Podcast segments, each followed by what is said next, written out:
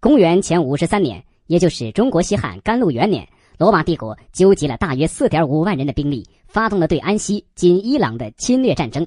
然而，不可一世的罗马军在一个叫做卡尔莱的地方突遭安息军队的围歼，首领克拉苏竟被俘斩首。最后，第一军团首领普布利乌斯率领六千一众拼死突围。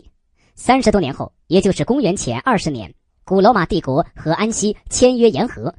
此后，自然的，罗马帝国要求安息遣返三十三年前被俘虏的军人，并希望寻找当年突围出去军团的下落。可是，这时人们发现普布利乌斯及其所率突围残部已在安息消失的无影无踪。罗马溃军到底去了什么地方？一九四七年，英国著名汉学家德孝谦撰写的《古代中国之篱笆城》引起了人们的关注。德孝谦指出，中国古代称罗马帝国为篱笆，后又改称大秦。在甘肃省永昌县城南十千米处的者来寨村，中国西汉元帝时期曾在这里设置篱笆城。篱笆城的出现应该与外国侨民有一定关系。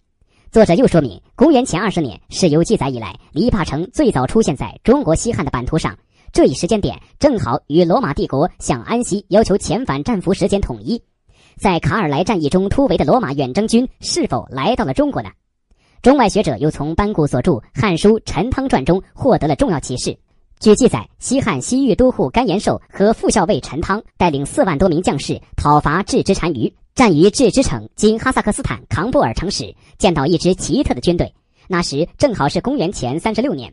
书中描绘的这支军队构筑众木城的防御工事和用圆形盾牌连成鱼鳞形状的防御阵势，正是古罗马军队最典型的阵势。由此，史学家们推断，这支奇特的军队很可能就是卡尔莱战役中突围失踪十七年的罗马军队的残部。《汉书》又记载，陈汤率领的汉军中攻克了众木城。依据这一重要史料，学者们慢慢理清了这一线索：即公元前五十三年，罗马帝国大军入侵伊朗，遭伊朗军队围歼，六千余罗马军队突围，逃至现今的哈萨克斯坦，后被西汉陈汤收降，带回中国，安置在永昌县。历史的真相是否真如历史学家们拼凑出的一样呢？